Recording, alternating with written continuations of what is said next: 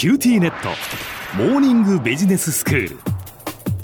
今日の講師は九州大学ビジネススクールで社会心理学組織心理学がご専門の三上聡美先生です。よろしくお願いします。よろしくお願いします。先生今日はどういうお話でしょうか？はい。今日は認知的不協和理論についてお話をしたいと思います。うんパッと聞いただけじゃよくわからない。認知的不協和理論ですか？はい。ちょっと難しい、はい、あの言葉なので、ええ、ちょっと別の話からいきたいなと思うんですけれども、はい、小浜さんはいろんな文学作品をご存知だと私は勝手に想像して尊敬しているんですけれども。全然ですよ、イソップ物語の中で好きな話があれば教えてください。イソップ物語ですか？はい。ああ欲張りの犬っていう話が好きです。ああどんなお話でしたっけ？犬が、はい肉を加えて、はい、えー、川にかかっている橋の上を歩いていて、はい、で渡ってる途中で橋の上からこう川を覗き込むんですよね。はい、で川に映ってる自分の姿なんですけど、別の犬だと思って、あいつが加えてる肉の方が大きそうだなって、あいつのがいいと思ってワンって言った途端肉が川に落ちてしまうっていう、話が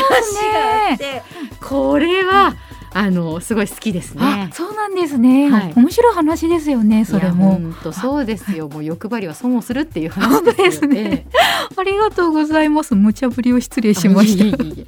じゃあイソップ物語の酸っぱいブドウはご存知ですか？酸っぱいブドウどんな話でしたかね？はい、こちらはですね、狐がお腹を空かせながら歩いているととても美味しそうなブドウが枝から垂れているのを見つけていて、何とかして手に入れようといろいろ挑戦するんですけれども。も、まあ、結果的にブドウを取ることができなくて、あのブドウはとても美味しそうに見えるけれども実は酸っぱくて美味しくないはずだと負け惜しみになるのか、まあ、そんなセリフを言うというお話になります。はあなるほど、はい、で心理学ではイソップ物語から人間の心理を考えてみるということはよくあります。はい今回考えてみるイソップ物語の酸っぱいブドウの話は今日お話しする認知的不協和理論では代表例として扱われる物語です。で私たちの普段の生活で何かをしたいとか何かをしているっていう状態、まあ、ここでは認知の状態ということにしてみます。えっていうのが多くあるんですけれどもその認知の状態とは別の矛盾する状態や不快感を覚える認知の状態を持つことを認知的不協和と呼んでいます。例えば体がとても疲れていると私たちが認知をしている時に、うん、ゆっくり寝て疲れを取ることができれば疲れているっていう認知と寝るという認知はうまくバランスが取れていると思うんですけれども、ええ、体がとても疲れているからゆっくり寝たい。でも寝ると仕事が終わらないっていう状態になると疲れているという認知と寝るという認知はバランスが取れていない状態になります。ああなるほど。それはわかります。はい、はい、で他の例で考えてみますと、うん。タバコは健康に悪いと分かっていながらタバコを吸うという状態なんですけれども、うん、まあ、これがあの認知的にあの不協和な状態になるんですね。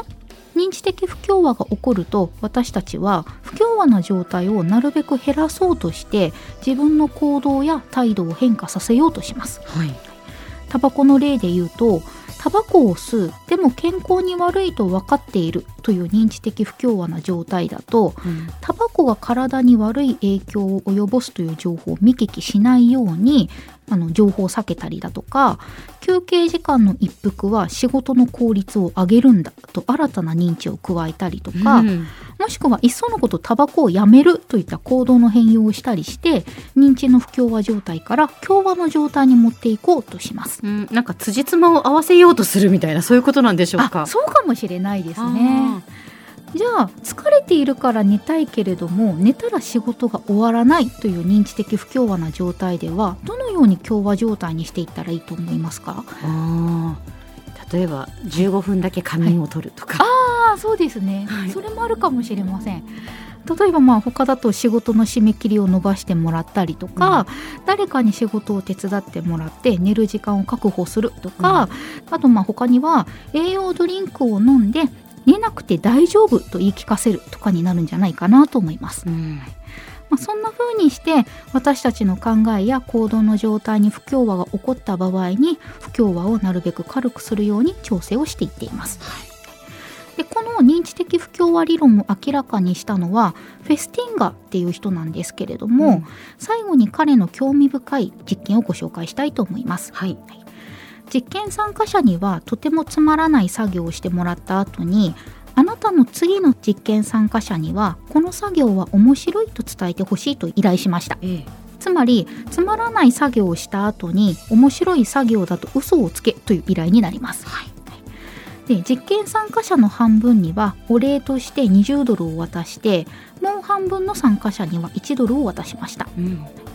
20ドルを渡された参加者はつまらない作業を面白い作業だと嘘をつくことに対して20ドルの報酬のために嘘をついたと正当化することができるんですね、うん、なのでこの時認知的不協和は大きくないと考えられます、はい、ですが1ドルを渡された参加者は報酬のために嘘をついたと言えるほどの報酬ではないでしょうしつまらない作業面白い作業だと嘘をつくことに認知的不協和が強く起こるかもしれません。確かに、はい、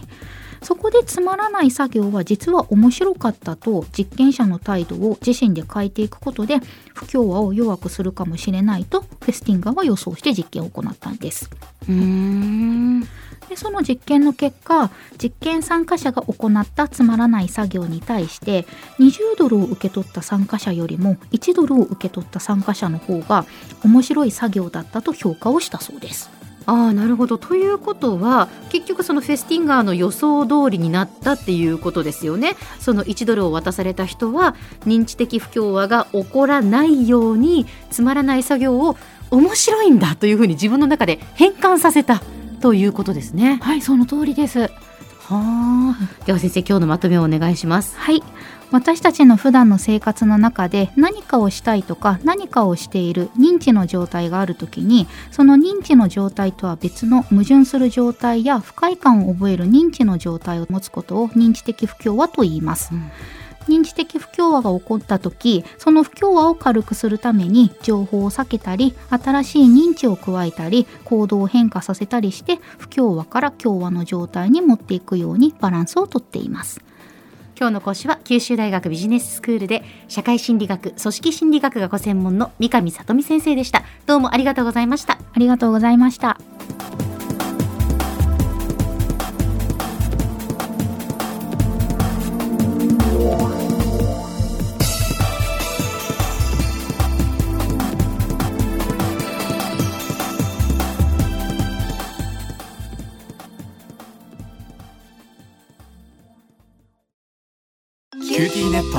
僕が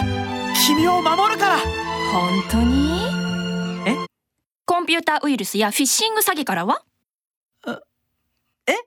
守ってくれないの？ビビックなら全部守ってくれるのに。セキュリティ5台まで無料。光インターネットのビビック